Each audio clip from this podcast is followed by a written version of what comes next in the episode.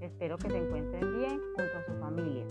En esta oportunidad quiero hablarles de un trabajo muy bonito que vamos a realizar por medio de un portafolio, el cual les va a permitir seleccionar, decorar y plasmar aquellas actividades y producciones que han sido significativas.